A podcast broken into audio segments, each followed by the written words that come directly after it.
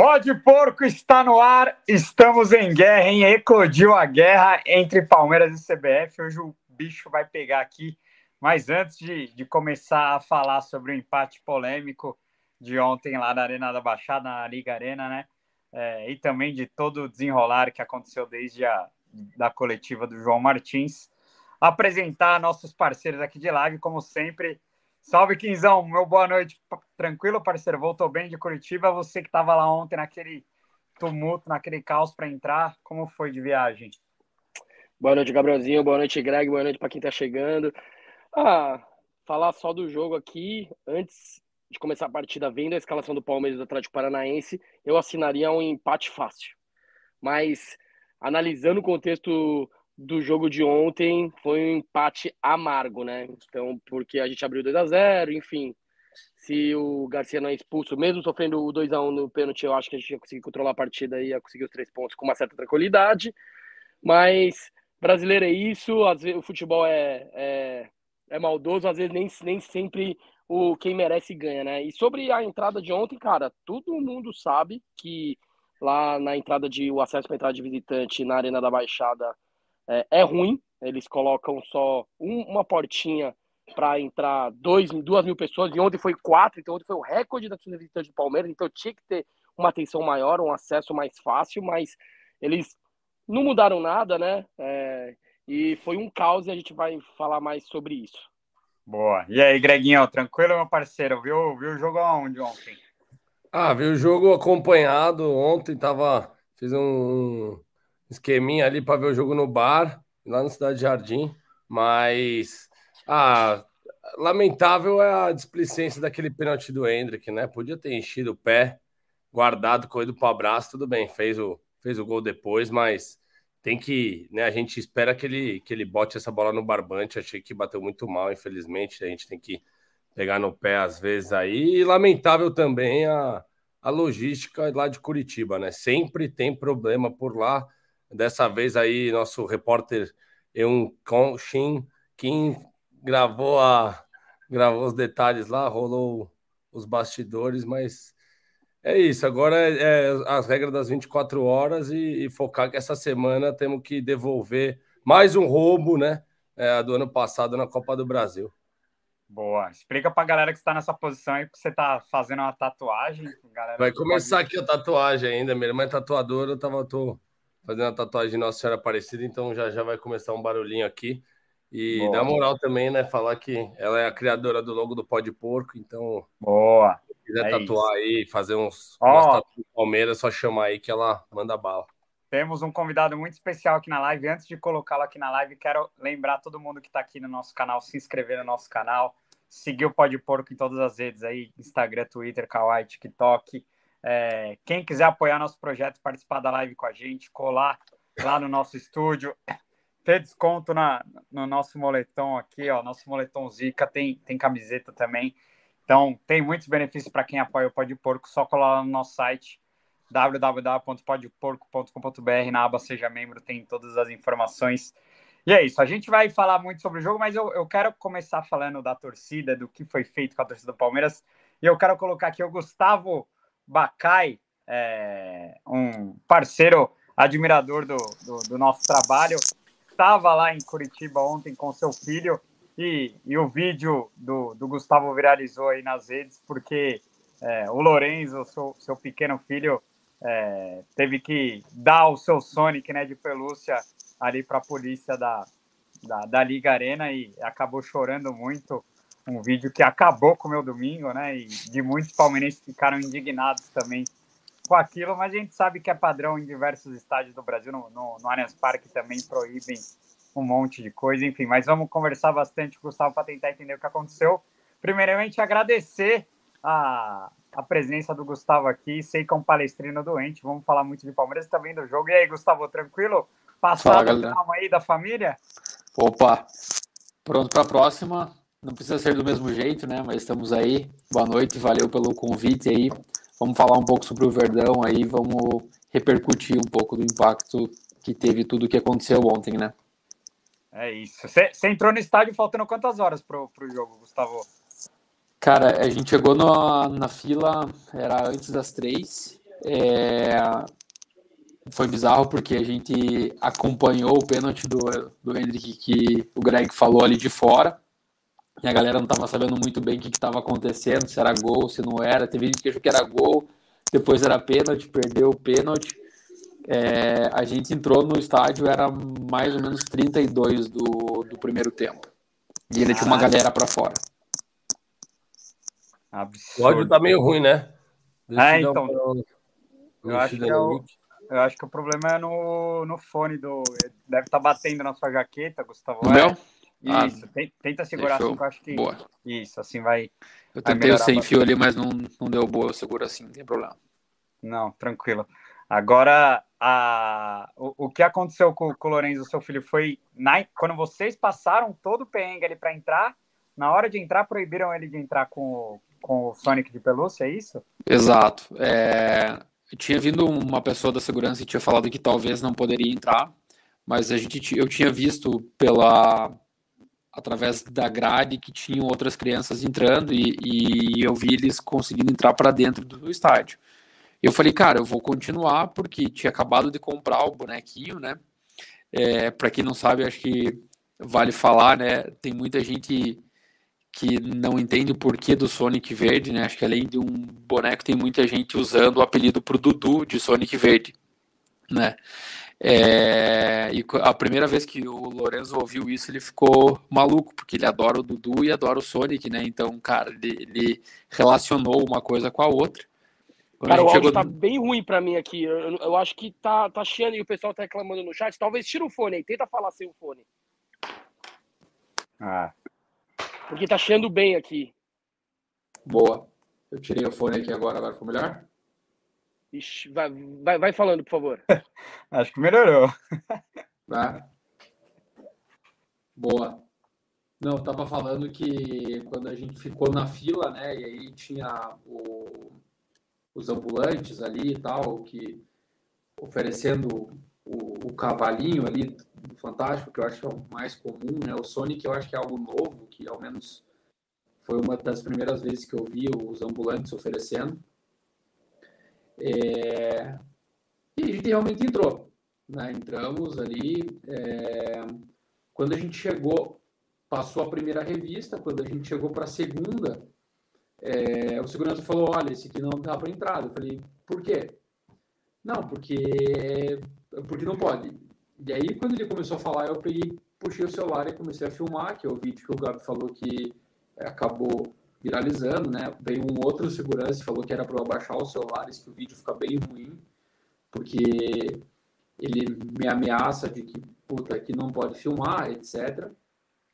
Mas o ponto central para mim é que ninguém explicou por que não poderia entrar com um boneco de pelúcia, né? A pessoa até apalpou o boneco ali para ver se tinha alguma coisa dentro, né? E realmente não tinha nada, né? Obviamente. É, e a gente acabou jogando literalmente numa lata de lixo quando a gente foi entrar. É, e deu tudo aquilo que está no, no, vídeo, né? O moleque chorou, etc. E por sorte, quando a gente estava indo embora, é, o mesmo ambulante estava ali e a gente comprou outro na saída, porque até olhou em algumas latas de lixo que tinham ali fora, mas já era, né? Já não tinha mais. Então foi bem estressante, eu diria, a experiência nesse ponto de vista.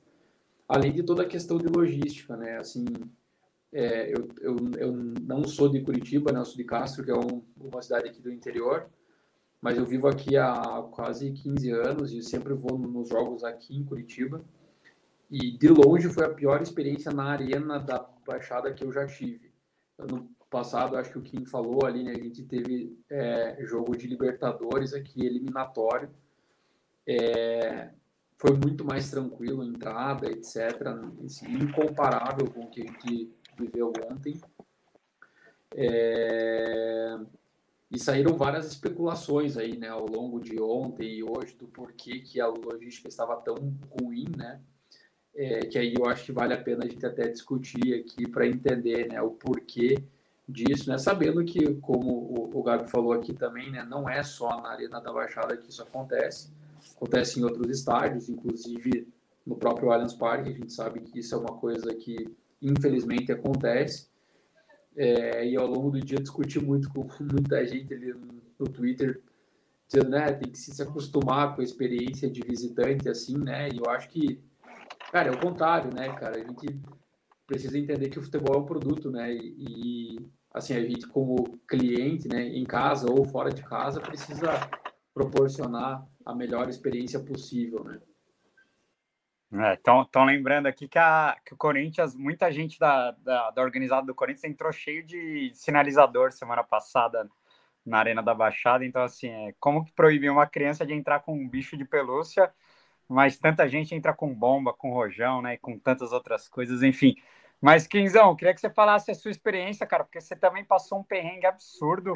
É, gravou uns materiais muito legais que eu acabei usando aí é, pro lance e, e para as minhas redes também mas que mostra, mostrou o despreparo, a desorganização, muita criança, né, cara? É, tem até um vídeo do Barneski também, cara, é, foi pavoroso o negócio. Eu não sei por que aconteceu aquilo, tanta gente para passar num buraco tão pequeno. Parece que tinha um lance de biometria, né? De cadastrar biometria também. Não sei se, se isso teve a ver, mas enfim, dê, dê o seu relato sobre a palhaçada que aconteceu com a nossa torcida ontem para a gente falar do jogo. Bom, primeiro vou começar pela biometria. Você era obrigado a cadastrar o, o, a sua biometria, só que no caso do, do estádio do Atlético Paranaense não é facial e sim é com o dedo. Então, ou você tinha que cadastrar a biometria antes, você tinha que mostrar o voucher, cadastrar a biometria e depois entrar é, pro, pro estádio. Eu cadastrei a biometria um dia antes, tá? No sábado. E no dia também tinham duas filas. A fila de biometria estava tranquila estava até relativamente rápido, porque eu acho que o, a maioria se antecipou nessa questão para não chegar na hora e, e atrasar e não entrar. Exatamente. Só que a fila para ingresso, vocês não sabem, eu cheguei duas e meia. Eu entrei faltando uns 10 minutos, porque eu fui obrigado a furar. O que, que aconteceu? Não sei se vocês, vocês sabem, lá no. Chegando na Arena da Baixada, é uma porta que entra. Quando você entra. É a mesma que a gente foi no passado? É a mesma, é a mesma. É a entrada, né? Aí quando você entra, tem a revista e depois da revista tem a catraca que você, que você põe o ingresso. Só que antes dessa portinha, eles fazem um, um zigue-zague com umas grades. Só que o que, que aconteceu? A, todas as grades estavam preenchidas já. Então aí, a, aí a, a fila continuava na outra rua na esquina, dobrava a esquina, ia até o final do quarteirão, voltava e dava umas, uns três zigue-zagues e depois a fila continuava na mesma rua, só pra você ter uma noção. Nossa. Tava, tava uma fila gigantesca. Só que o que, que aconteceu? O pessoal começou a abrir a grade e começou a entrar já, já ali quase empurra, na, empurra. do gol. Empurra, empurra. Então, quando abriu a grade, no, quando eu cheguei, tava organizado. Tava, tava uma fila grande, mas tava cada um bonitinho esperando sua vez. E aí, quando eles abriram a grade e entrou, aí virou, aí virou muvuca. Ficou todo mundo forçando a entrada porque achou que ia perder o jogo e quem ficasse lá esperando e respeitando a fila ia ficar de fora. Então nessa hora virou bagunça. E aí chegou uma hora que, como eles não estavam conseguindo fazer o controle, eles fecharam o portão, a portinha, a única porta eles fecharam. Quando fechou, aglomerou todo mundo lá na frente. Aí virou aquele empurra-empurra. Ficou mais é, sério o negócio. Então, e, e, nessa hora eu olhava pro lado, criança, é, idosos, Muita mulher passando também. mal, muita mulher, uma mulher é, desmaiou do meu lado, aí tive que teve que levantar, tal, e reclamando. E, e o engraçado é que assim, quem faz essa a fila, a organização são os funcionários da arena lá que estavam coletinho. Só que e tinha policiamento lá dentro também. Só que eles não faziam absolutamente nada. Eram estátuas, eles, estavam parados, tinham uma, cerca de uns 15 policiais e só ficavam olhando o circo pegar fogo, entendeu? Então, cara, foi indignante. Eu encontrei o Barnesk, depois que eu passei da catraca, encontrei, encontrei o Barnesk, revoltante. É, a organização lá não é a primeira vez que, que já que acontece esses perrengues lá. Só que dessa vez, como eles liberaram mais um setor, na, na semifinal da Libertadores, só liberaram um setor ali na diagonal no, no segundo andar. Dessa vez, além daquele setor, eles é, liberaram o setor central, do lado, que eles quiseram separar a torcida comum e ficava, ficava nesse, eh, nessa cadeira central e a organizada ficava nessa lateral aqui na diagonal. Só que também virou isso também virou bagunça e depois misturou tudo. Então, é, como eles já sabiam que é o dobro de pessoas na semifinal, ontem deu uma estimativa de 4 mil palmeirenses lá. ia o dobro do normal. Eles tinham que aumentar o acesso, porque ia dar ruim. E não deu outro. Aí ah, mas... toda essa palhaçada, ouvi relato de, de, que, de que enforcaram torcedores, porque a abordagem estava totalmente errada, totalmente despreparado. E isso eu não culpo os funcionários. Isso vem da organização, vem do, vem do Petralha, vem dos presidentes. Já é o, o, o histórico deles de recepcionar mal os visitantes é, é, é, gigante. Todo mundo sabe que lá é perrengue. É projeto. Só que ontem, para mim, só que, mim é projeto. Só que ontem passou dos limites, assim. Eu nunca vi um negócio desse. Eu cheguei uma hora e meia antes e, e, tentei entrar. Entrei na fila uma hora e meia antes. Entrei faltando 10 minutos porque eu furei a fila. Olha como foi um absurdo ontem. O Atlético Paranaense é um dos clubes que mais é, trabalham pelo fim da, da, das torcidas visitantes, né? Pelo Petralha só, só teria torcida do Atlético nos jogos do Atlético. Mais do que isso, né? Em qualquer lugar o Petralha, do Brasil. Ele é contra a torcida a organizada única... também. Exato, seria a torcida única no, no, no Brasil inteiro. Então é, é, triste demais a gente é, ver essas coisas, esses relatos. E futebol não pode ser palco para tanta selvageria e tanta maluquice. E, e, é bom falar aqui que a gente não é a favor de violência. Também sou muito favorável a que todos os visitantes é, sejam muito bem tratados quando vem no Allianz Parque, porque a gente, quando sai, também quer ser bem tratado. Achei um absurdo que a PM de São Paulo fez com a torcida do Botafogo, por exemplo. E, cara, é, é, é, é muito complicado. Como o Henrique falou aí, faz tempo que a torcida do Eu não ouvi é nada sobre a torcida do Botafogo. O que, que rolou? Só para quem não.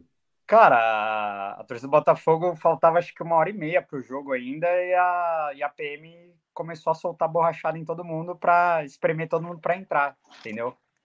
E aí, tipo, rolou maior estresse e, e, gente apanhando, meio que sendo obrigada a entrar no estádio faltando mais de uma hora pro. Faltando mais de uma hora pro jogo.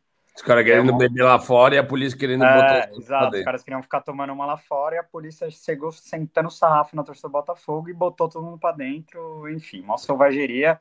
E aí tem gente que culpa o Palmeiras ainda como se o Palmeiras fosse culpado por essa selvageria da PM, né? Enfim, é... E, e aí eu acho que tem um ponto central da discussão aqui que é, assim, que é a diferença entre responsabilidades, né? Acho que o Kim falou bem ali ontem, o que a gente viu, é as pessoas responsáveis pela organização não eram da polícia militar ou qualquer outra polícia que estivesse fazendo parte da, da segurança, digamos, é uma empresa que estava responsável tanto pela organização, entrada de ingressos, etc., quanto fila. É, e eu escutei muita gente hoje falando, ah, mas o, Palmeiras tem a rede lá nos visitantes, o Palmeiras faz esse tipo de coisa. E quase todas as coisas que a gente que eu ao menos li ao longo do dia, as pessoas comparando as situações, eram alçadas de responsabilidade diferentes.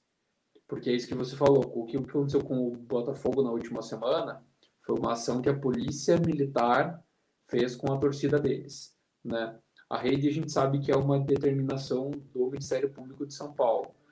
É... Ontem não, ontem, como o Kim falou bem, a gente que estava ali tipo, próximo à grade, nós víamos claramente que tinha alguém falando para segurar ou para deixar entrar.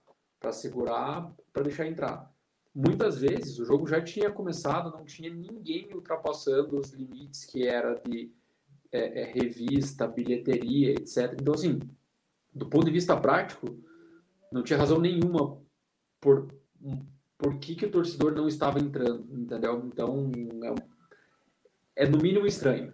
Né? É, eu, cheguei até a escutar a gente falando que estavam segurando para nossa torcida não cantar o Palmeiras no Palmeiras o durante o hino. É. Mas, cara, se, se esse for o motivo, pelo amor de Deus, aí é, é mais bizarro ainda, né? Mas... Não, e, e o engraçado é que o ingresso ontem tava 200 reais, viu? Sim. Tava caríssimo. Não é que a gente Isso tava... é pior. Pagar 200 é pau pra ser tratado que nem... É, o Henrique, nosso parceiro, tá falando que no vlog do Virt deu para ver ontem, nossa torcida tava insana e calamos eles fora de casa. É outra parada realmente no primeiro tempo. Deu para ouvir a torcida do Palmeiras calando demais a torcida do Atlético. É, Mas tava sem bateria também, né? Lá não pode bateria, né, Kim? Visitante não. Visitante não, não né? Tava sem. Porque eu lembro noite, que galera da live. É por essas e outras que o Abel e seu auxiliar tomam tantos cartões amarelos, eles passam muita raiva com erros de arbitragem. A gente já vai falar é, aqui sobre o jogo, mas botando um ponto final nessa, nessa história Tem muito amigo do, do Bacai aqui, ó. Fala, Bacai, sou de Castro, não perco meu tempo indo a Curitiba. Ando 300 quilômetros a mais e assista na nossa casa. O Ricardo Olsen tá falando aqui. Tem várias, tem vários amigos do, do Gustavo Deve aqui na parceiro, é exato, da hora. É, tem uma galera aqui na live. Por isso realmente não faz nada. Pulei a catraca na frente deles e nada aconteceu. O cara tá falando aqui. Nossa, eu já tomei uma borrachada de pular uma catraca dessa uma vez no Paquembu. Cuidado, hein? Ó, Leonardo Denardi tá falando, Meu, meus pais de 60 anos passando por esse perrengue todo, é complicado, amigos. Gente que vive tão longe do Palmeiras e tem pouquíssimas chances de ver o Palmeiras por ano, igual esses jogos, né? Quando o Palmeiras vai até a cidade das pessoas e as pessoas são obrigadas a, a passarem por, por esse perrengue, né? Mas enfim. Agora, falando um pouco do, do jogo, o Palmeiras empatou com o Atlético, né? Viu a distância aí para o Botafogo aumentar para 10 pontos. Não sei se eu estava azedo ontem, mas eu é, joguei a toalha do Brasileirão porque por, por esses erros de arbitragem, é, por, pelo elenco cada vez mais curto, né? Palmeiras não para de perder jogador aí, parece que tem mais um sendo negociado e não traz ninguém. É, enfim, eu acho que o Palmeiras vai focar nas Copas, acho que ficou, tá ficando cada vez mais difícil de brigar pelo Brasileirão. Mas antes de analisar o jogo aqui, eu quero perguntar Vou começar por você, Gustavo. Você acha que o brasileiro já era ou é muito cedo ainda para jogar toalha? Eu que estou sendo emocionado demais. Cara, eu, eu acho que é muito cedo por uma razão é, simples, eu diria. É, a gente precisa entender como que o Botafogo vai responder com essa troca de comando técnico. Assim, a gente sabe que isso pode fazer alguma diferença. É, e queira ou não, a gente tem ainda um turno e algumas rodadas a mais para acontecer, né? É, mas por outro lado, eu acho que assim a nossa dificuldade é muito mais interna do que chegar no Botafogo. Falta de reforços, elenco curto e esse agosto e setembro vai colocar o time à prova, né? Essa sequência que a gente vai ver agora, com todos os desfalques que a gente já tem, Zé Rafael, a cada, cada novo jogo tem um suspenso, alguém sentindo. É, o próprio João falou ontem, né, na curta coletiva que ele deu, que na percepção da comissão técnica também, essa história de faltinhas contra o Palmeiras, que a gente sabe que acontece demais, está começando a prejudicar. E a gente sabe que com o elenco curto, e ontem eu vou te dizer que eu também aceitaria o empate no começo do jogo, é, a base respondeu bem, né?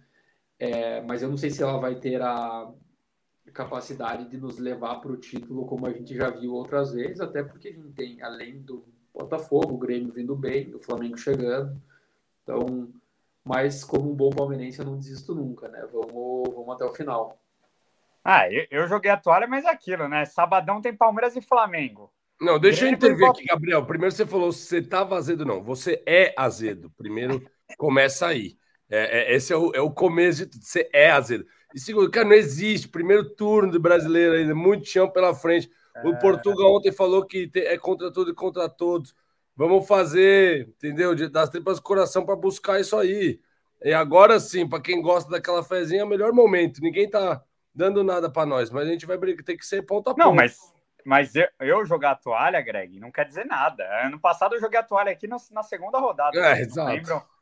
Cara, é, o torcedor é emoção. Eu mesmo achei que o Abel tinha largado o Brasileirão porque decidiu poupar o time ontem. A gente viu nossa, nossas crias fazendo um baita jogo, né? Então, por, por muito pouco, o Palmeiras não, não vence o Atlético Paranaense lá, que é um jogo dificílimo, né? Então, assim, é, quem tem que manter o foco é o elenco, a comissão e, e a diretoria manter a competitividade do elenco, né? Vamos ver se essa janela aí traz mais. É, eu acho que a janela, eu acho que a gente vai movimentar na janela, tá?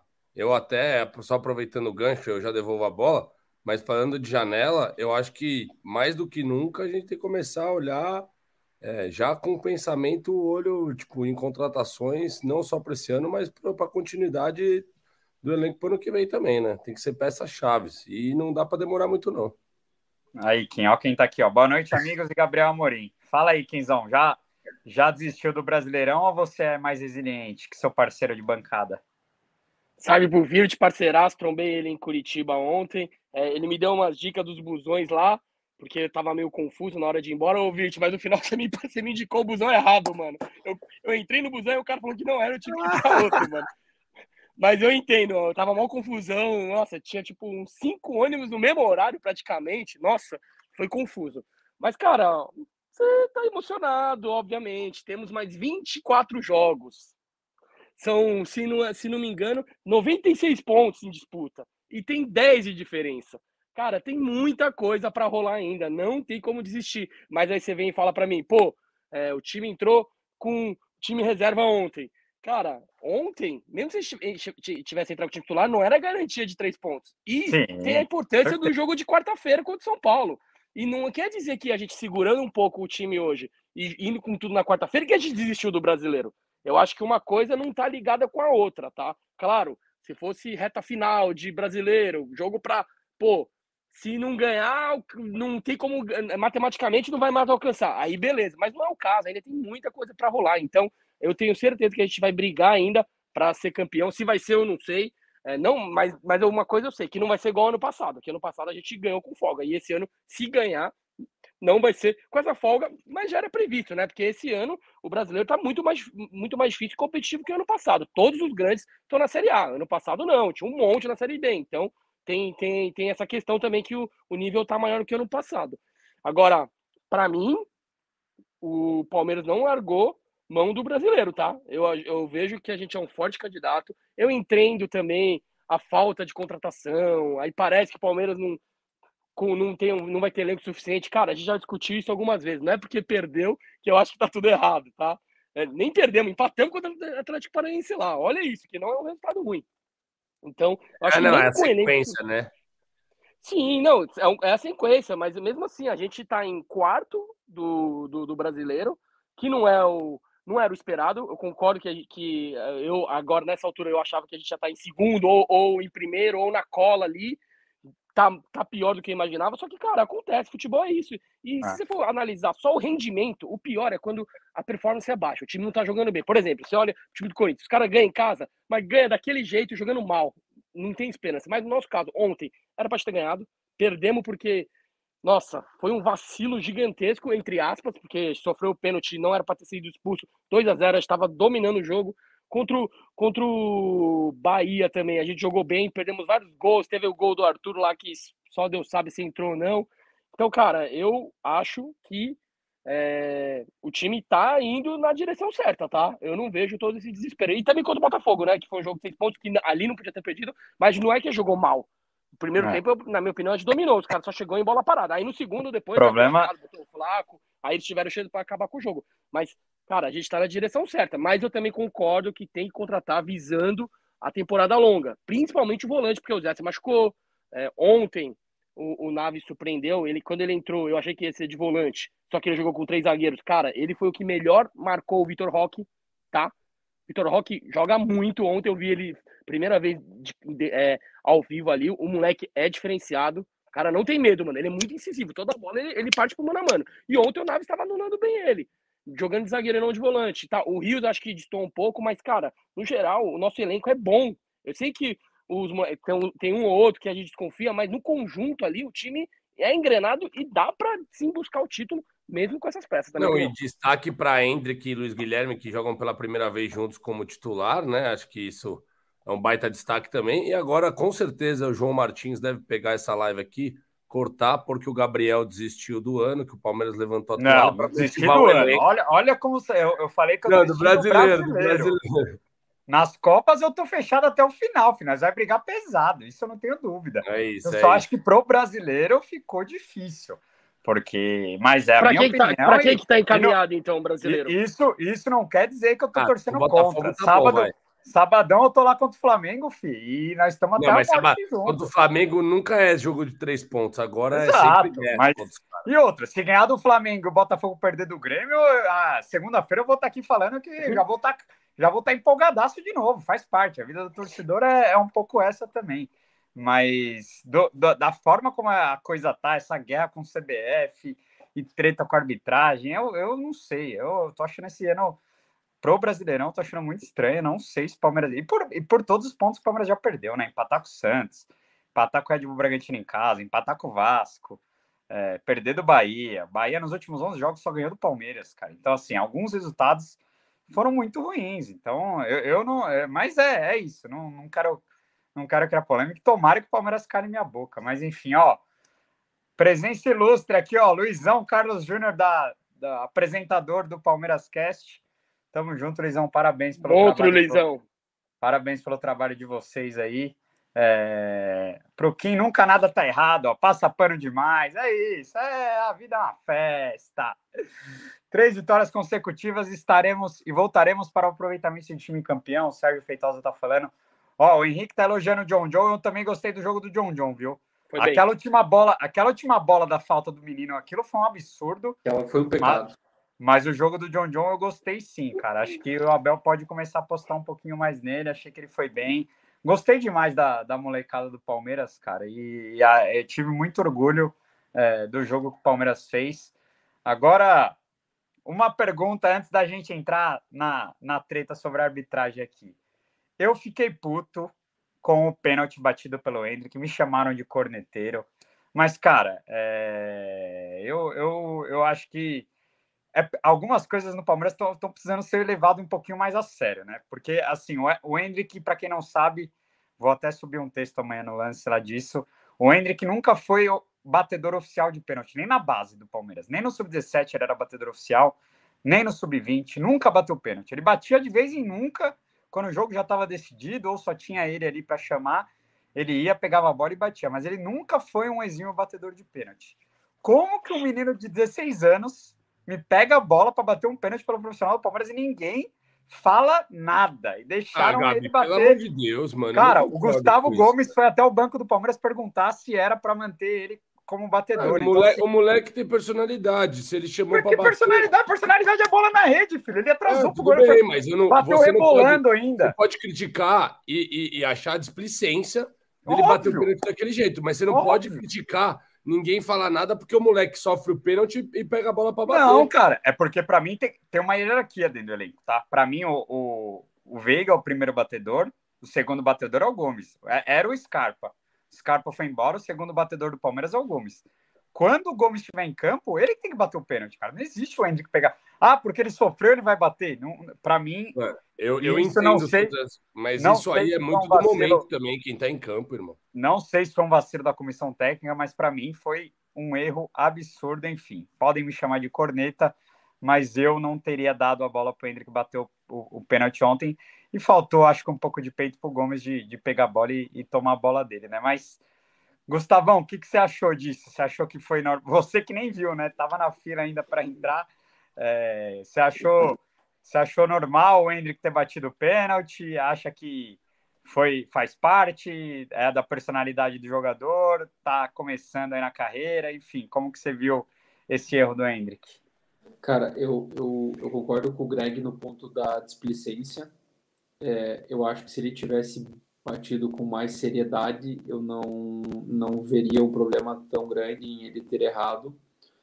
Mas eu concordo com você do ponto de vista da hierarquia, especialmente por um ponto que são as Copas que estão por vir.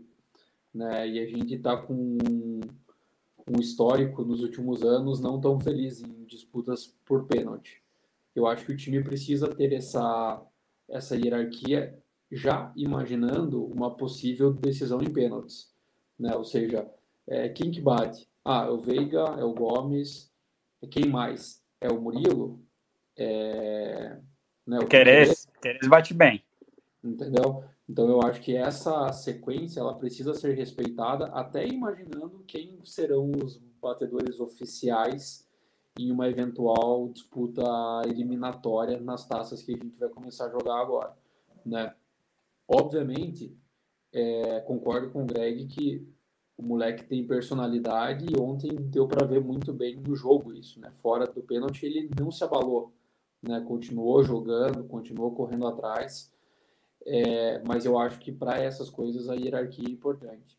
E eu acho que não é simplesmente sofreu, vou bater, né?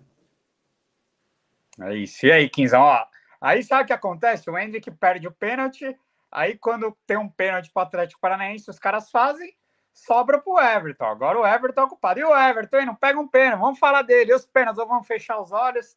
Enfim, quando o Palmeiras tem a chance de fazer de pênalti, não faz.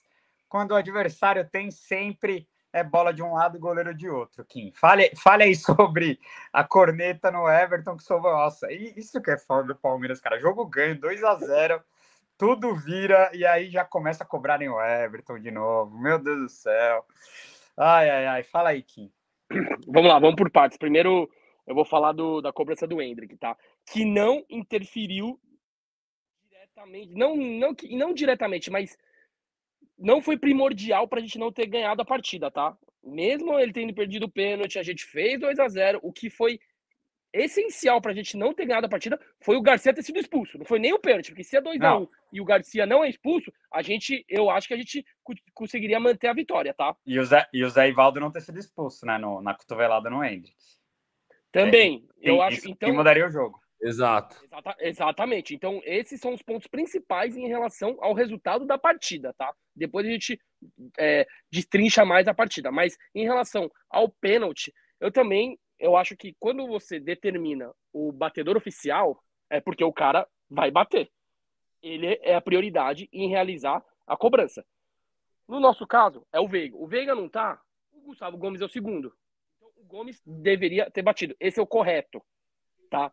Só que o Hendrick bater não é também 100% errado, porque eu entendo a cabeça do Gomes como capitão. O moleque com sede de gol, porra, ele quer mostrar serviço, ele sofreu o pênalti, centroavante, quis bater para fazer o gol dele. Eu acho que é tudo questão de equilíbrio. Nesse caso, 0 a 0 começo de jogo, se faz, prova tranquiliza, cara, era pro Gomes ser batido, tá? Talvez numa outra circunstância, o jogo já ganho tal, deixa o moleque bater. Mas nessa hora, o Gomes tinha que ter batido. Mas isso é aprendizagem também. Porque assim, se o Hendrick faz, já tá todo mundo elogiando ele.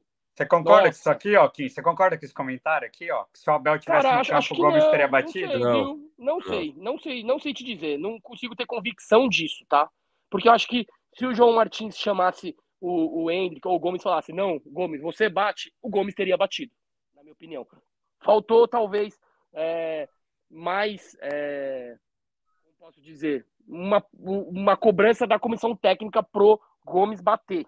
Só que se eles não interviram ali na hora, eu acho que eles aceitaram o Hendrick bater. E assim, Cara, mas... o Hendrick não era para ter batido, tá? Eu, eu acho que o Gomes é, era, era o cara para ter batido. Não, Só que se aí, o Hendrick faz, é que, a gente não ia, a gente, não é se o Hendrick, se o Hendrick, não, não, não é assim. Não, não. Quando o, o Neymar e o Cavani você pré-define, só que dentro de campo, com a bola rolando ali, quem vai tomar decisão no final das contas são os dois jogadores. Se um abrir mão, o Gomes, porque tem isso, beleza, o cara é o batedor de pênalti. Mas às vezes tem dia que você não tá bem. O Gabriel mesmo, quando o Veiga perdeu, falou assim: pô, não tá se sentindo bem? Deixa pro outro bater, não é o dia, não sei não, o quê. Falei. Falei, Deixa o Gomes. Então, é, mas, mas, é que não foi o caso, você né? Não tem, vocês não têm informação inteira para saber ali se o Hendrick pediu, se o Gomes não estava se sentindo Claramente, bem. foi o Hendrick que pediu, é uma né? coisa que ele na hora, a informação... ele já pega a bola e quer bater, né? A informação que, é... que, eu tenho é essa: o Hendrick nunca bateu pênalti nem na outra categoria de base. No sub-20, ano passado, quem batia pênalti era o John John. O John John bate muito melhor que o Hendrick. Por que, que não bateu um John John, então? Então, assim, não, é... mas é o moleque pedir. Se o John John tivesse pedido... Exato, ele teve personalidade para fazer algo que ele, que ele não tem zero... Que ele, ele podia até estar tá confiante, mas ele... O, meu, ele problema, o não... meu problema é ele não ter enchido o pé. Exato. Entendeu? Quer bater, pediu a bola, enche o pé, entendeu? Vai errar, errar para mais, não vai bater daquele jeito. Ah, pode ser o jeito que ele bate, né? Se ele treina assim, tem que bater assim. Mas aí, aí é, é aí fica muito difícil da torcida não cornetar, né? Especialmente sem experiência, né? Porque se você não tem experiência, vai fazer o fácil, né? Não o mais difícil. Exato. Porra, bate no meio do gol, enche o pé no meio do gol. Tem uma puta pancada. Mano, enche o pé. Isso que irrita, cara. O Palmeiras vem, perdeu dois pênaltis seguidos de uma. Nossa, de uma maneira, cara. Não, são. É, vai ser a gente não é difícil, né, o jogo cara? vai para 3 a 0 né? Na ordem, são quatro pontos aí, né? Porque o empate com o Botafogo, menos dois ali, é. São Exato. dois pênaltis que muito importantes. Não, não é que ele perde o é pênalti, é ganha o jogo tal, né? Mas é o que o Kim falou. Eu acho que ontem, se, se o Hendrick faz, não, não, futebol não é assim, né? Não dá para achar que ia ser 3 a 0 Não, é, exato. Claro, eu acho que o vermelho no Zé Ivaldo ia mudar muito mais a partida do que o Hendrick fazer o. É, e o vermelho no Garcia Tanto também. Que eu falei, o Palmeiras está no prejuízo, porque era muito melhor ter trocado o, vermelho, o, o pênalti pelo vermelho. E eu não sei se ele se o juiz na, na é fora da área ali, ele expulsa, né? Na, é, na cabeça dele com três minutos de jogo ele falou, pô, já vou dar o pênalti, não vou expulsar o cara, né? Já, pô, com três minutos de jogo já deu um pênalti, não vou expulsar o cara. E aí ele, ele acabou. Cara, errando, mas o ponto mais absurdo não é o juiz não dar o vermelho, é o VAR não, não solicitar a revisão pro vermelho. Então, mas ele foi Porque no VAR, eu... né? O, ju o juiz Mas viu. ele foi ver o pênalti, não foi ver ah, o, o cartão. Mas ele viu, né? Que é o lance é. do pênalti, é, o lance do pênalti é a cotovelada aqui. Aqui. Eu sei. É que ou o VAR, quando, ou o VAR quando... não falou, é que ou o VAR teria que falar, é lance para vermelho.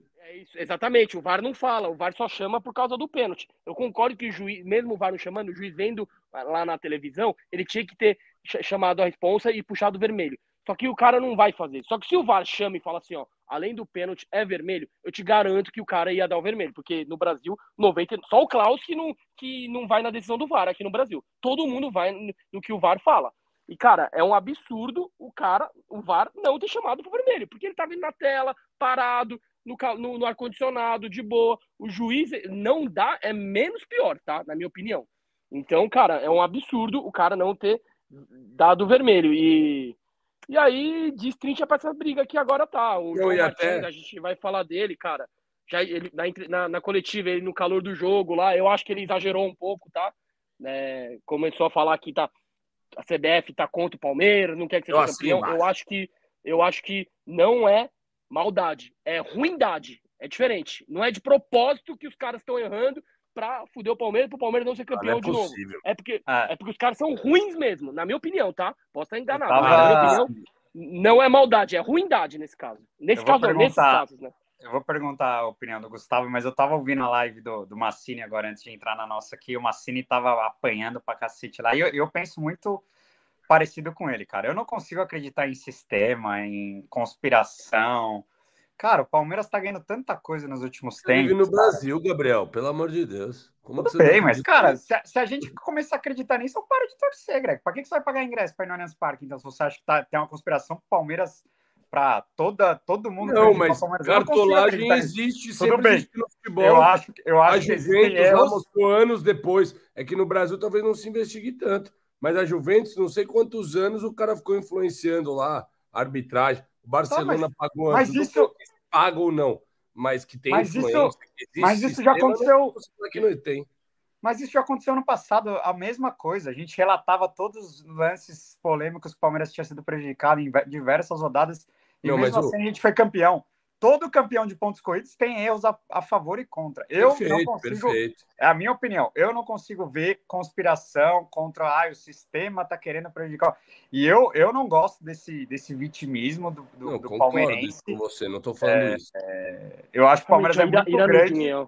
Eu acho que o Palmeiras é muito grande. Eu acho que o Palmeiras é muito grande para a gente cair num, numa vala dessa. Mas é, a, essa comissão técnica parece que gosta de alimentar isso.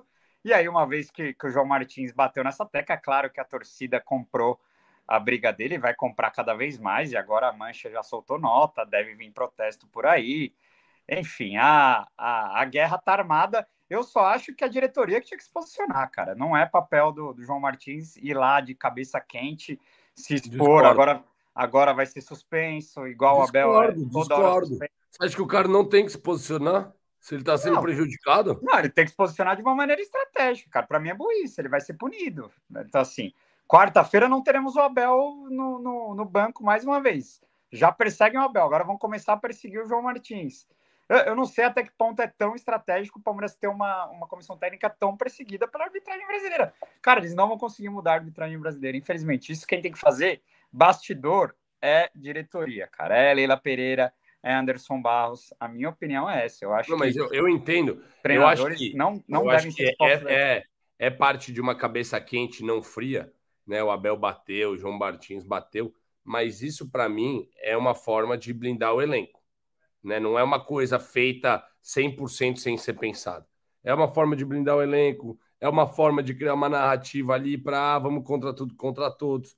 Então não acho que é só ingenuidade que ele vai lá de cabeça quente vomita e pronto, acabou. Eu acho que o cara foi, cara, é, muito coerente nos posicionamentos dele. Eu acho que, claro, passa um pouco do ponto, tá irritado, é mais que uma vez, mas é aquilo, cara, é o trabalho dele. É igual você ir trabalhar e você se sentir prejudicado por uma força maior três, quatro semanas seguidas.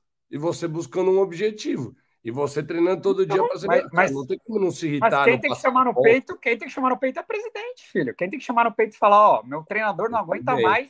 Também. Meu treinador não aguenta mais ser roubado, entendeu? Também, é, só que aí eles vão no. Eu não aí... tô falando, eu não, não tô falando Gabi, o, que eu, o que eu tô batendo, batendo no ponto é o seguinte: quem toma os amarelos e é expulso e fica apanhando da imprensa são eles. Sendo que há quatro jogos estão metendo a mão em nós e a imprensa não bate nos árbitros, igual. Ou não fica falando dos escândalos que estão acontecendo com o Palmeiras. Que beleza, eu não sou o cara que fica aqui reclamando de arbitragem. Mas, pô, são já quatro jogos. Se a gente contar agora de novo que vem Copa do Brasil com a eliminação de São Paulo no passado, com algumas expulsões do ano passado também. Cara, fica realmente difícil não querer ou não é, ser a favor de, um, de, uma, de uma fiscalização ou de, uma, é, de um protesto maior contra a arbitragem e contra a CBF. Entendeu? Ah, beleza, passado ponto, quem tem que fazer? Tudo isso eu concordo. Só que o, o torcedor paga a conta. Gustavo, eu quero, eu quero ouvir sua opinião, depois eu vou responder essa pergunta Boa. que ele estava tá me pedindo para explicar com exemplos concretos o que são ações de bastidores. É. Depois eu vou falar disso. Fala aí, Gustavo, o que, que você acha? mas, ó, uma ação de bastidor é o Abel dando camisa para o depois do jogo, ou o próprio Anderson Barros, que foi lá, que ficou gravado aquela vez, indo lá depois falar com os árbitros, ou cobrar aquilo lá, já é um exemplo claro de bastidor. Desculpa, Gustavo, manda bala aí. Não, eu tenho, eu tenho um pouco dessa percepção, assim, de que a gente é, é muito mal no bastidor. É, a comissão técnica acaba puxando essa responsabilidade, porque como o Greg falou, é o trabalho dela e, e é péssimo você ser prejudicado no teu trabalho. Só que isso cria um círculo vicioso. E eu não acho que é sistema, como a gente como foi falado ontem, mas é uma coisa muito limiar ali ou próxima, que é uma má vontade. Porque bater tanto ao longo de tanto tempo, você cria uma antipatia. E tem um exemplo muito claro para mim que eu acho que dá para a gente comparar para não usar só o Palmeiras, que é o Hulk. Tá acontecendo a mesma coisa com o cara. Ele bate, bate, bate, apanha, apanha, apanha e é expulso frequentemente. Então, assim, é... e fatalmente, sem o, o tal bastidor, a gente não vai ganhar essa briga.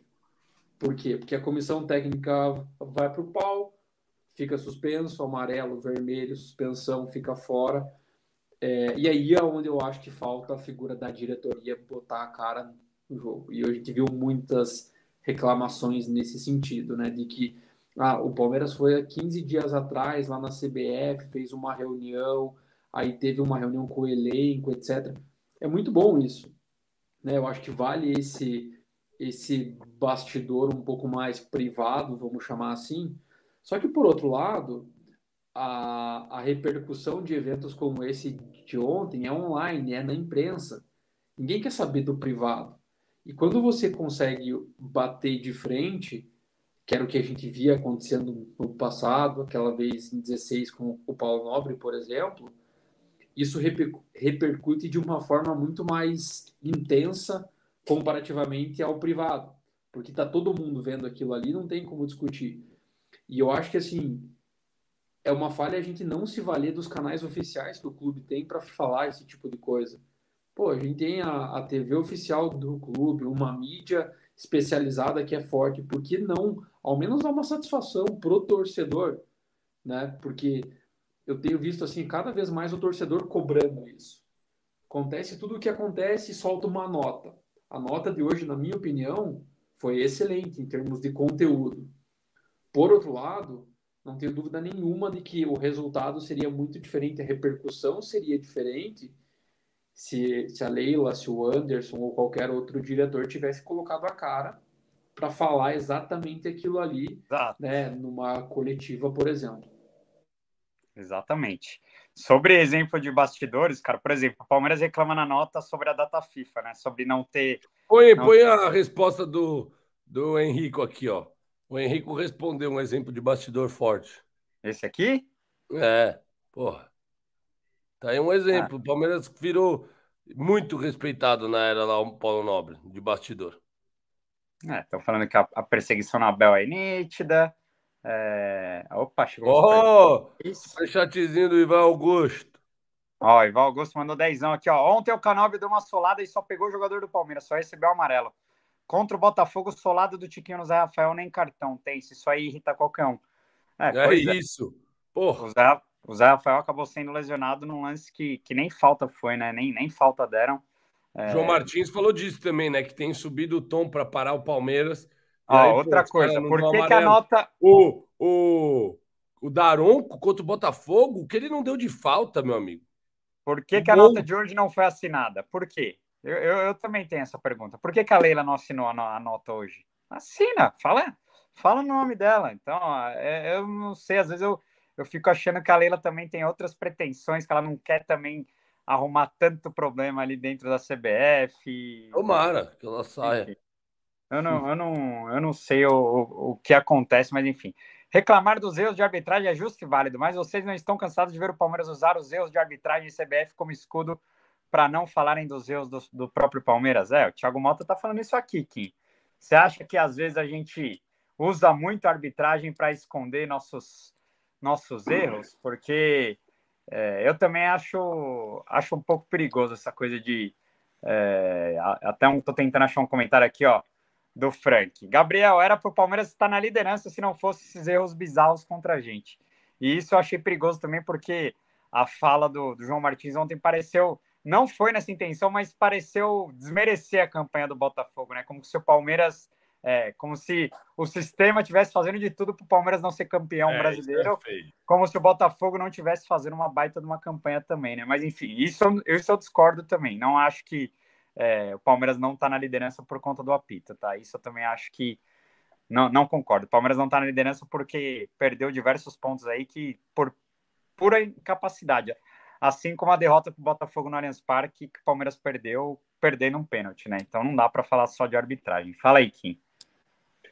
É, eu vi a entrevista do João Martins duas vezes. Eu não senti isso, tá? Ele desvalorizando o Botafogo, mas aí é questão de interpretação. Interpretação. Agora, eu não acho que o que o que quando a comissão técnica reclama da arbitragem é para maquiar os erros do Palmeiras, tá?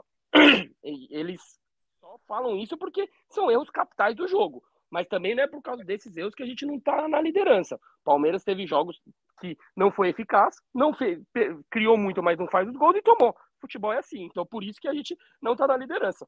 E, cara, essa guerra, mano, eu vocês acham que a diretoria está omissa, mas como é, o parceiro falou, há 15 dias atrás, o Palmeiras estava reunindo com o Semene, que é o, o, o head, o cara mais forte da arbitragem, para discutir sobre isso, para reclamar tal, e, e, e, pelo que a gente ficou sabendo, pela matéria do, do Lavieri no UOL, o Semene falou que ia, que ia é, para tentar, para de errar, ia diminuir, e no final não mudou nada. Cara, eu acho que tá tentando, a diretoria tá lá tentando não publicamente, que nem, que nem muitos estão pedindo, mas nos bastidores está tentando fazer alguma coisa. Não está funcionando, isso eu concordo. Mas eu acho que parado não tá. Quando, aquele vídeo, quando viralizou do Abel é, pegando o celular do rapaz, quem estava lá discutindo com a arbitragem era o Anderson Barros, que é da diretoria. Ou seja, ele estava tentando fazer alguma coisa, ele estava reclamando da arbitragem. Então, na minha opinião, essa questão que a diretoria está nem aí, está tudo no, no, no, na responsabilidade da comissão técnica, não cola. Agora, a gente pode discutir o modo deles se agirem ali nos bastidores. Talvez o Anderson Barros Leila ir no microfone e reclamar público, será que vai melhorar? Talvez sim, talvez não, não sei, tá? Mas, cara, o importante é que é, o Palmeiras, na minha opinião, tá, na, tá, na, tá indo na direção certa, tá? Ontem, com o time praticamente em reserva, quase ganhou do Atlético Paranaense lá. Só não ganhou por causa desses detalhes. Se a gente tivesse ganhado ontem, agora a gente estaria com o humor lá em cima. Nossa, o Palmeiras ganhou com o time reserva. Nossa, o Palmeiras está muito bem. Eu não vou me basear em um resultado e concluir que está tudo ruim que foi construído até agora. Eu sempre falo isso aqui. Quando ganha, eu tô feliz. Quando perde também. Na minha opinião, ainda tem muito caminho para rolar e a gente tá no caminho certo. O pessoal pode chamar de passar pano, irmão. Mas eu acho que o Palmeiras está no caminho certo sim. Mas tem que reforçar também no meio da, do ano. Agora, uma coisa que eu queria falar, apesar de não concordar com essa coisa, essa conspiração. Ó, né, ó, a, mensagem, ó a mensagem do John Simpson, Gabriel. É, eu já, já leio já. É, apesar dessa, de eu ser contra essa coisa, essa ideia da conspiração da nossa torcida, né? De ah, o sistema nos odeia. É, uma coisa que eu quero criticar e muito a CBF, achei a nota muito infeliz. Acho que não é Nossa papel da senhora. Eu nunca tinha visto uma nota é, assim Tão ruim, direta pra- direta para um clube assim, cara. É, é, não, não acho que é por aí o caminho abrir uma guerra desse jeito. É, e para mim a, a CBF ela não defende os clubes brasileiros na hora que ela tem que defender, né? Por exemplo, o, o que o está acontecendo com o Bruno Tabata. O Palmeiras já tem a briga da Libra também. Nossa, mas isso do Tabata é absurdo. Então, isso do Tabata é um absurdo, cara. E a, e a CBF não, não move uma palha. Mas é Comebol, né? Nesse caso é Comebol. Não, mas né? a Tudo CBF bem, é comer bom, mas a CBF pode defender o. Paulo, pode defender o É. atleta brasileiro, senão o cara Pô, está sendo A acusado. CBF de- não escrever racismo lá que ele- falando. Você acha que ele o brasileiro sofreu. vai fazer um gesto de macaco para torcida? Tá mais de brincadeira. Exato, é, e aí eles querem criar slogan com racismo não tem jogo, e, e quando é um atleta nosso sendo acusado de uma coisa absurda dessa, enfim, eu- eu achei que até que a imprensa tá, tá falando muito pouco sobre esse caso pelo absurdo que foi, né? E, e eu. Já tem informação disso? Tá. Ah, o Palmeiras recorreu, Ah, mas o, o Tabata recorreu. tá proibido de jogar Libertadores, ele tá suspenso. Quatro É que já não agora vai jogou, demorar um pouquinho, né? Então até lá deve ter uma resposta final, né? Até. ele não jogou, ele não jogou contra o Bolívar e tá suspenso. O Palmeiras tá tentando recorrer porque o Cerro usou uma imagem e simplesmente a Comembol puniu ele porque tá falando que ele fez gestos racistas para a torcida do, do seu Portenho. E, e nisso a CBF não, não faz nota, né? Não emite nada. Enfim, é. Só, uma, mas- só um aproveitar a boa audiência aí hoje, 430 pessoas aí, agradecer a moral de geral que tá aí na live com nós. E lembrar que quarta-feira, pré-jogo, pós é, sorteio da Liberta, também teremos live essa semana aí. Então, deixa na agenda aí, quiser acompanhar a molecadinha aí, a, a resenha do, do pré-jogo aí, que sabadão tem. ô, Quarta-feira tem jogaço aí da Copa do Brasil fora. Então todo mundo vai ver de casa, porque é torcida única. Então se liga na live do Pode Porco aí também, que a gente vai estar falando aí também da, do mata-mata da Liberta, do sorteio aí das oitavas de final. Ó, o Sérgio Feitosa tá falando aqui, ó. Eu estou satisfeito com o time e elenco, claro, sabendo que é possível e necessário melhorar. É isso, cara. Eu acho que o, o brasileiro do Palmeiras é, não começamos muito bem, mas agora tivemos uma queda, mas é, tô longe de estar tá desanimado com esse time. Acho que nas Copas o Palmeiras vai brigar fortíssimo. Quarta-feira tô esperando um, ótimo jogo no Morumbi. Acho sim que o brasileiro tá difícil por todas as, as coisas que a gente está falando aqui. Mas é isso. Se ganhar sábado e o, e o Botafogo perder, a gente já vai estar tá, tá aqui com, com uma outra cara na, na semana que vem, né? Mas, enfim, é, vamos que vamos. A galera tá, tá perguntando se eu não acho que tem. Tu, tu acha que não tem perseguição contra o Palmeiras? Tu é inocente, hein, meu truta? Cara, eu acho que tem erros consecutivos, mas eu não consigo achar que há. Tem um sistema, uma conspiração contra o Palmeiras. Eu, eu sério, não, não consigo mais respeito. Quem, e acho que a torcida tem todo o direito de ficar indignada, de achar que tem. Eu, eu, eu não, não consigo. Confesso que, da minha parte, eu não, não entendo muito, muito bem isso. Mas, enfim, agora, falando um pouco de quarta-feira, é, Palmeiras Abel poupou diversos titulares ontem, né? Então Palmeiras deve vir com força máxima aí para enfrentar o São Paulo, menos Arthur, que é desfalque certo, né? Porque já jogou a Copa do Brasil pelo Red Bull Bragantino. Gustavão, quem que você acha que vem para o lugar do, do, do Arthur? Eu coloquei essas três opções aí, claro que ainda tem o, o Tabata correndo por fora, mas acho difícil que o Tabata vença aí. Mas tem Hendrick, o Luiz Guilherme e o Breno. O Breno fez um ótimo jogo ontem, hein? Breno Lopes muito cornetado, fez um baita jogo ontem. Acho que vai deixar uma pulga atrás do orelha do Abel aí para quarta-feira. Se você fosse o Abel, quem que você escalaria aí para entrar em campo no lugar do Arthur na quarta-feira contra o São Paulo? E o Breno é o queridinho, né, cara? Então, depois do jogo de ontem, acho que ele, ele sobe nas casas de apostas aí, né, cara? É, mas se eu tivesse a caneta, eu ia de Hendrick. Eu acho que é, o jogo contra o São Paulo vai ser pegado, né, como não poderia ser diferente. É, ele fez uma boa apresentação no último jogo lá contra o São Paulo, né? Então eu, eu acho que valeria a pena apostar nele e tentar o Rony pela lateral ali. Boa. E você, Quinzão? Quem que você escolheria para jogar na, na quarta-feira? Assina embaixo. Eu iria de Hendrick, mas eu acho que o Abel vai de Luiz Guilherme. E você, Greginho? Eu iria de Luiz Guilherme. Eu acho que o Abel vai de Hendrick. Invertido o Kim.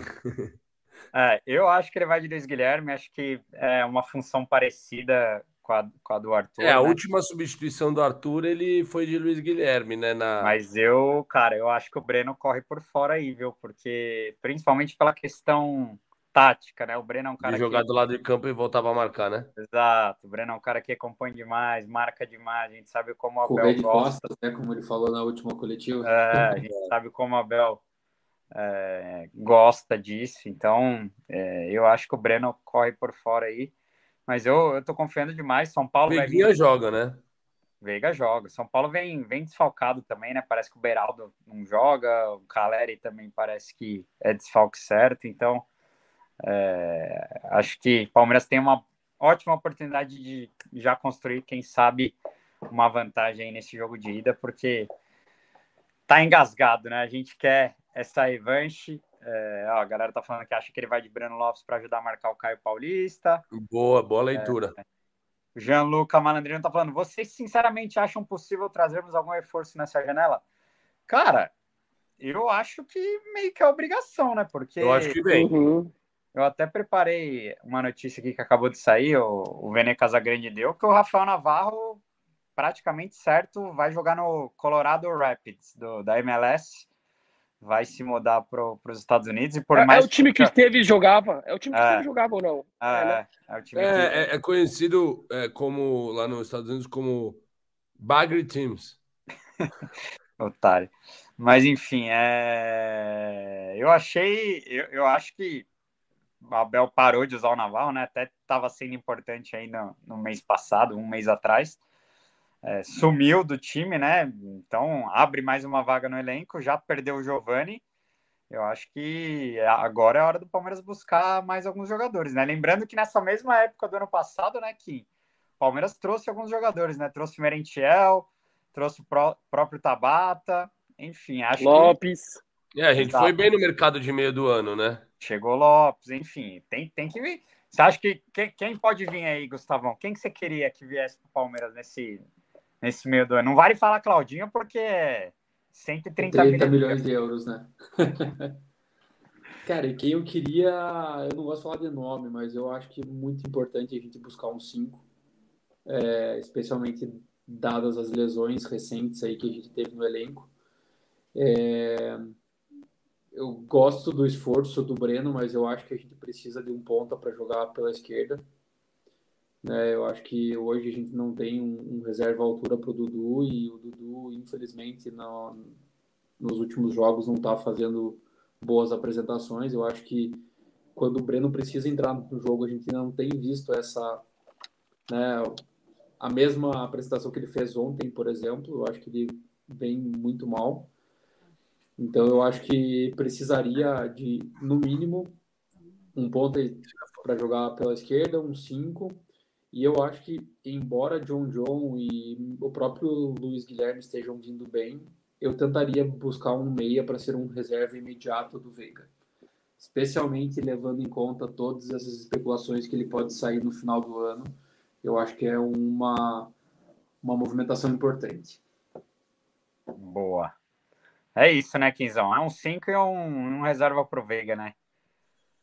Cara, eu, eu nem vejo tanta necessidade na reserva do Veiga. Para mim, o 5 é o principal. E, e se puder contratar um 5, e aí a, a, a, posição seguinte, eu entendo quando falam do reserva do Dudu, né? Eu sei que o Breno Lopes, óbvio que ele tá mil anos atrás do Dudu, mas se a gente contratar um cara forte, talvez pro ano que vem prejudique a subida do Kevin, que é um jogador que o Palmeiras tem, tem bastante confiança. Ano que vem ele já bate o limite da idade dele, então ele não vai poder mais jogar na base, e ele vai ter que ser utilizado no profissional, e ele encaixa certinho ali na posição do Dudu aberto na esquerda, né? E tem as características que o Abel gosta, driblador, tem o mano a mano. Agora eu não sei se defensivamente ele entrega tanto igual o Breno, mas é questão de ajuste. Mas a prioridade para mim é o camisa 5. No meio ali, é... eu acho que o John John vem numa crescente. E o, e o Luiz Guilherme, cara, ele é muito talentoso. Ontem o Johnson jogou melhor que o Luiz Guilherme, mas ele pode jogar tanto como meio e tanto como aberto também, né? Então, prioridade massa, máxima para o camisa 5. E esquiçá, eu traria até dois camisa 5, para falar a verdade, tá? Porque hoje o reserva do Zé, quem que é? Fabinho? Jailson? Fabinho não tem muita confiança. Ontem o Abel optou jogar com três zagueiros em vez de botar o Fabinho de cinco. É, o Jailson, cara, se machuca toda hora, tem problemas pessoais, o contrato dele termina no final do ano, eu acho que não deve renovar, então talvez eu traria dois camisa cinco, assim, um, um com mais cancha já pronto para jogar e o outro com um certo potencial para evoluir durante do Wendel e do, do Wallace, do, né? durante o campeonato, né? E o e a gente não vê alguém da base nessa posição que tem potencial de crescimento. O Pedro Lima já é mais um 8, um 8,5, até um. Pode jogar até de 10. Então, eu acho que a posição de volante é o primordial. Boa. Ó, o Eli Fegali mandou, mandou vintão aqui, agradecendo demais o apoio ao nosso trabalho e, e o superchat aqui. Ele tá falando, Amorim, ano passado contra o Galo no Brasileirão ficou muito na cara a intenção da arbitragem. Ela tenta influenciar sim em jogos cruciais, e aquele era um. Inclusive, o árbitro, que era flamenguista, ficou tirando onda no Instagram no pós-jogo. Cara, ele, eu lembro desse jogo, foi para mim, foi um dos jogos que o Palmeiras foi mais prejudicados nos últimos tempos, aí fiquei indignado. Era o Marcelo de Lima Henrique, se eu não me engano, o árbitro. É... Cara, assim, eu acho que tem árbitros muito ruins, eu acho que tem árbitros que detestam Palmeiras, acho que tem árbitros que quando podem é... metem a mão na gente, por isso que o VAR ainda dá uma ajuda. Mas, cara, é, é, a gente tem que. Não tem jeito. A gente, o máximo que a diretoria pode fazer é pedir para alguns nomes não apitarem, né? Vetarem alguns árbitros, porque. Mas já pediram e não funcionou, né? Sempre foi assim e sempre vai ser, cara. Agora, é, existe um sistema contra o Palmeiras. O Palmeiras ganha tudo nos últimos tempos, então, caralho, aí esse time é foda mesmo, porque, mano, nós, nós peita até o sistema, né? A gente vence contra tudo e contra todos. Por exemplo, a Supercopa a Supercopa contra o Flamengo. Se, se fosse um contra o Flamengo, hein, que é um dos times mais ajudados. Se, o, se, o sistema, se, fosse, se tivesse um sistema para nos prejudicar, aquele gol do Minuto. Não, mas aquilo não vale nada, é mais difícil. O quarto, o quarto, o quarto gol do Minuto teria sido anulado por uma possível falta ali no, no goleiro Santos. Assim, não, não foi. Valeu. Assim, sistema. Cara, é, eu, eu acho tipo, que... ó, eu vou, eu vou tentar pegar agora ó, na cabeça que eu. Mas eu entendo a torcida do Palmeiras. Com alguns jogos, eu, eu acho que tem alguns juízes que nos odeiam. Mas eu, eu acho que a, a gente não tem prova também, velho. É foda chegar e falar. Ah, tá. que... A traçada, de, a traçada de, de linha contra o São Paulo ano passado é um absurdo, velho. É um absurdo também. gigantesco, dentro de casa, também. com as nossas câmeras. É um negócio que não, não existe. Aí some a imagem da arbitragem. Ah, não, ninguém, ninguém apertou o delete. Foi Bug do sistema. Ah, pelo amor de Deus. Aí, aí, ó, aí, ó Greginho, ó o comentário aí, ó. Até Exato, o Bragueto. Pô, até o Bragueto aí deu moral, viu nós? Fala aí, Kim, desculpa ter te interrompido. Cara, é... eu também não acho que o sistema está contra nós. Não tenho provas também para falar que, para comprovar que não, que não está contra, e também não tenho prova que está que tá contra. Mas, tipo, por exemplo, o primeiro pênalti lá do Palme, em cima do Rony contra o Fortaleza em casa, na Copa do Brasil, pra mim não, não é sem ser ah. pênalti, não. E o cara errou, tá ligado? Aí. Que sistema é esse que tá contra a gente e tá errando a favor, tá ligado? Então, eu também não vejo como. Eu vejo igual você, Gabriel. Eu não acho que a CBF chame alguns árbitros, escalhe os caras e fale, ó, é, é, é pra errar contra o Palmeiras, viu? Eu não Só para deixar claro que o, a minha indignação não é que isso é armado, mas que isso para mim é falta de bastidor, é, é falta de, de, ok, também de bons árbitros, é falta de influência ali, é, é, é, questão. Não, mas eu não estou entendendo. Você acha que é eu, questão... não estou entendendo o que você está falando?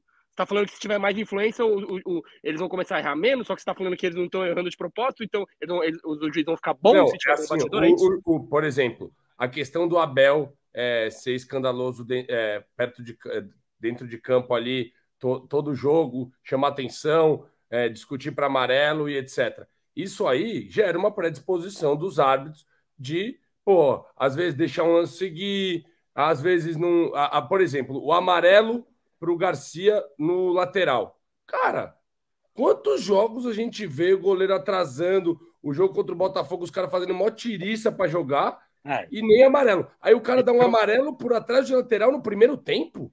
isso Ah, é tá falta, Brincadeira. isso, isso tá é falta de critério. Isso aí né? não é, não é 11 acúmulo de segundos, né? ou. É, ou então, é exatamente. Não, isso É isso ruim, é erro é de cara critério, é ruim, porque Greg. Não é porque falta bastidor, é porque é ruim.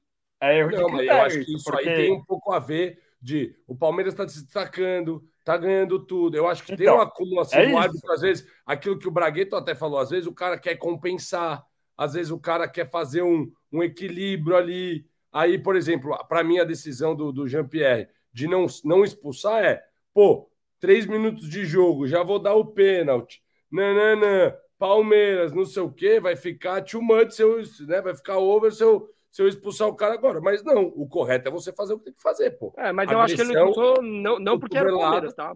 É porque era começo de jogo. Pra mim, Não, então, o time pra também mim, ele então, mas para mim é um. É, é, na equação pesa também ser o Palmeiras, um mim, não. ganhou tudo. É, Não, eu, eu não acho é que é sistema, opinião. eu acho que é. Os caras Então por que, que o Flamengo não é prejudicado?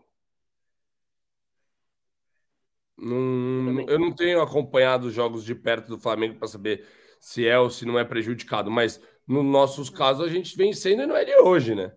Normalmente do lado de Então. lá eles são ajudados, né? Não prejudicados. Mas aí, que, que eu acho que é? Para mim, não é uma conspiração, o sistema arquitetando uma, um possível boicote ao Palmeiras. O que é? Os caras não aguentam mais ver o Palmeiras campeão.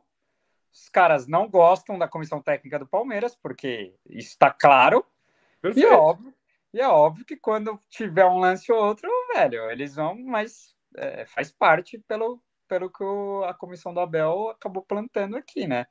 Isso não, não tem muito o que ser feito. É, é um trabalho de formiguinha que, que a diretoria também vai ter que fazer para que os árbitros voltem a respeitar, a ter um E pouco aquela- mais de é. diálogo. Porque, E- cara, e é, um mas é, que é- tem- é- é isso que eu acho que falta da diretoria também, ter um pouquinho. Que eu não falo que tem que parar de expor os caras, é isso. Porque... É que foi na liberta, mas a cotovelada, por exemplo, do Richard Rios, ou a mãozada que ele deu, foi muito menos escandalosa que essa. Ele tomou um vermelho direto. Muito menos escandalosa. É, E, tem, e tem um ponto que tem muita gente falando nos nossos últimos jogos, que é se a gente começa a reparar no comportamento dos nossos jogadores, eles não são tão reclamões como eles eram com outras comissões técnicas, e isso já tem muita gente falando esse tipo de coisa, né? Por exemplo, num lance daquele, tinha que fazer pressão para ser pênalti expulsar. E ficar infernizando, porque infelizmente é assim que o cara funciona. Tem muita gente que, muito árbitro que só funciona na pressão ali. ah, É, e o nosso time não faz isso. Tem muitos jogos que foi muito claro que se tivesse apertado um pouquinho ali, o, o juizão tinha. Eu acho lá, que a, a comissão às vezes chama um pouco para ela isso, mas enfim, é. Exatamente. É, não, isso com certeza. É. Ai, ai, ai, mas é isso. As câmeras. Ai, ai, tem cada um. Quem mandou bem demais nessa, hein, que tá falando. É... Quando é para no Lagoa do Palmeiras, as imagens vêm de Marte, é, é foda. Então, muita gente falando também que o Palmeiras, agora que é patrocinado pela Canon, devia meter um monte de, de câmera no, no Allianz Parque, né, para ter trilhares de câmeras e para acabar com, com qualquer tipo de dúvida aí de alguns lances, né? Ó, o Josi J- JBO falou que parece que o Garcia só atrasou 13 segundos, cara. Isso não, eu não sei se a informação é correta, Eu vi mas, cara, é um absurdo. É um absurdo. O cara tomar um amarelo por atrasar lateral 13 segundos. Não dá. Não dá. Isso Ah, Não, é, eu, fiquei, eu, eu fiquei sabendo que nem apareceu na TV o lance do amarelo, porque tava Ah. rolando um- uma muvuca, aí, aí na televisão falaram que foi pro Gomes, aí Ah. depois corrigiram falando que foi pro Garcia. Ah, Tipo, nem a TV pegou, eu vi do estádio, não entendi nada, foi um lance totalmente isolado, ele, ele achou pelo em ovo, a TV nem pegou, só pra ter uma noção de, de quão irrelevante foi esse lance. o tamanho do absurdo. absurdo. Cara, o pênalti, o pênalti do Drapanense foi pênalti, era para cartão amarelo, foi tudo correto. O que fode foi o amarelo, nada a ver que o cara deu no primeiro Ai. tempo. E o Palmeiras foi para tentar ganhar o jogo, não tava retardando. Isso, isso que irrita a comissão técnica, é a falta de critério, né? Um amarelo, o amarelo é o mesmo amarelo do- da cotovelada na cara do Hendrick, que é o de, um, de 10 segundos que você demora para cobrar um lateral. Então, É, né, os, caras, os caras são ruins. E assim, normalmente o time, é- o, o juiz é caseiro, porque o cara sente a pressão, né? E lá, no, e lá, e lá na Arena da Baixada, a, pressão é grande. Então, o juiz obviamente ele sentiu a pressão e deu um amarelo aqui, é, não expulsou o, o Zé Ivaldo e infelizmente os caras são ruins, Diz, estão preparados. Dizem que ele vai pegar uma geladeira agora, já estão dizendo, parece que o Mauro Naves trouxe a informação de que o Jean-Pierre, né, o, o, Van Diesel vai, vai tomar um, uma geladeira aí. Cara, é, para mim é assim, então, os juízes têm que tomar geladeira. É um freezer, e, esses, não uma geladeira. E, e, e, esses erros, de, esses, esses juízes de VAR errar, tipo, eu não sei o que tem que fazer, tem que mandar embora, não sei o que tem que fazer, porque são os erros assim que não dá, meu. Pô, você. No calor do jogo é difícil, tá? Mas o cara que tá na cabine lá vendo tudo com mil câmeras ali, sentadinho, sem ninguém enchendo o saco na orelha, cara, não pode errar um negócio desse. É foda. Agora, só dando os últimos recados aqui. É, Gustavão, você já assistiu algum pó de porco? Já chegou aí na sua terra o pó de porco? Como, já conta para nós. Bastante. Inclusive com o São Marcos foi épico, né? Animal, mano. Legal. É muito legal o nosso trabalho, até para aproximar o Palmeiras de, de palmeirenses como vocês aí. A gente sabe que no Paraná e tem muito palmeirense espalhado por todo o Paraná, pelo sul do, do, do país, Nordeste. Temos a terceira torcida aqui do estado. É, exato. O Palmeiras tem mais é torcida do que muito, muito time. Qual que é a primeira? Atlético, Coxa e o ah, Nossa, me falaram que para mim a do Coxa do Paraná é maior que o Atlético Paranaense. Não sei não, se é verdade. Não. Caramba.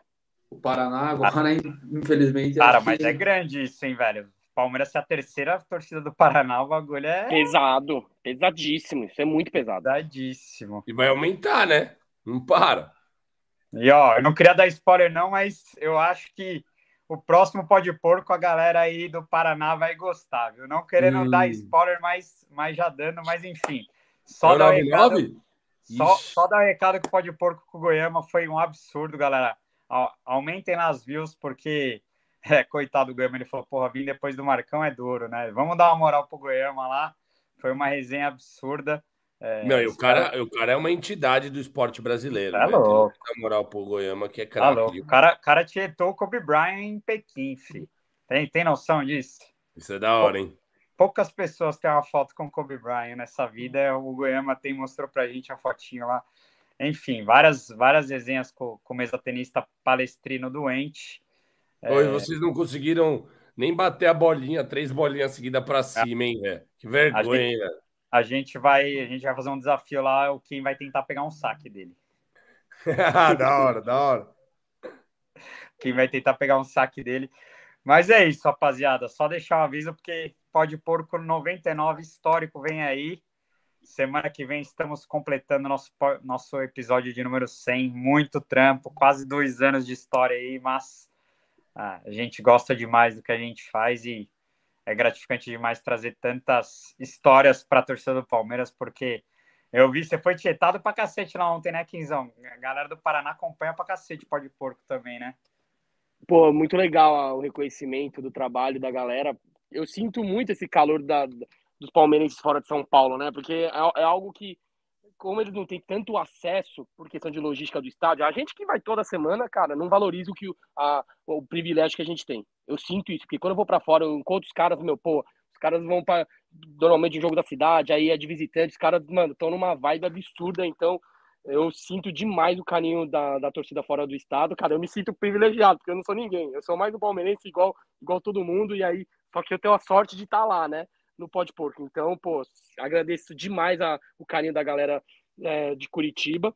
E o próximo episódio, dá um spoilerzinho, é, ele já ele, ele tava no elenco, campeão em 99, viu? Só para deixar avisado. É, não. E jogou Champions League. O número, ah, os caras gostam, né? Já entre... os caras gostam de entregar tudo. Olha lá, pode porco do vários Brunoro. 99 que jogou Champions pode League. porco do Brunoro foi fenomenal. O Henrique Marcília tá mandando aqui. Tamo junto, rapaziada. Muito obrigado pelo carinho. A galera tá falando histórico só se for o Mago. Calma, o Mago vai vir ainda. Fiquem tranquilos. Pode porco da hora foi do cientista, o camisa pesada tá falando aqui, Nicoleles. Gabriel deu uma barrigada do Nicoleles essa tirando, semana. Tirando o Marcão, qual que você mais curtiu, Gustavão? Fala aí pra gente. Cara, eu curti com o pessoal da Mancha também, porque eu acho que teve umas histórias. Eu, eu tive oportunidade, vocês provavelmente não vão lembrar, mas a gente se esbarrou lá, no Uruguai. Caralho, alguma... sério, nossa, a gente esbarra tanta gente, mano, que. Aonde algumas... no Uruguai? Cara, entrando no estádio. Entrando no estádio. Aí complicou. Nossa, no estádio, complicou. Eu já tava em Nárnia já. E tiveram algumas histórias ali, cara, que só de. Puta, puta, só de lembrar já me. Já me emociona ali, porque Você aquilo ali carro? pra mim. Cara, a gente foi de ônibus daqui, até não sei se o pessoal tá acompanhando aí, o pessoal do, do Elegante de Montevidéu foi chamado. Ah, a gente entrevistou a Mari. Porra, é. A Mari, tá? É... E, cara, foi insano, né, cara? Então, escutar as histórias e tudo que a gente presenciou. Assim, eu tive a oportunidade, a despeito de estar aqui em Curitiba, eu já tive em algumas finais muito legais, assim. Mas, cara, essa foi é, inesquecível. E, e ouvir o bastidor disso, assim, foi, cara, para mim foi é como se estivesse relembrando assim o que a gente passou naquele dia que foi espetacular, que eu acho que quem teve oportunidade para quem assim não estava foi sensacional, para quem estava foi sensacional, mas é, é, viver aquilo sem dúvida alguma foi foi algo surreal assim. Animalesco, é isso. Vamos, a galera tá pedindo o Jorge de novo. Vamos, vamos tentar trazer mais a galera da Mancha aí para a resenha, porque realmente são episódios que a galera gosta demais. Mas Não é só da Mancha, né? das, das, outras organizadas também a gente vai trazer. Exato. Estamos querendo trazer a galera da Savoia, da Porks também para trocar uma ideia e falar do trampo deles também, porque também tem outras organizadas do Palmeiras, né? Não é só a Mancha da Tupi. É, tem, tem muita gente que faz um trabalho legal aí. Mas é isso, Olá. rapaziada. Quarta-feira, então, ó. Falaram da, da menina russa, velho. Eu acho que a gente chega a entrevistar essa russa aí, velho. Ia ser engraçado, mano.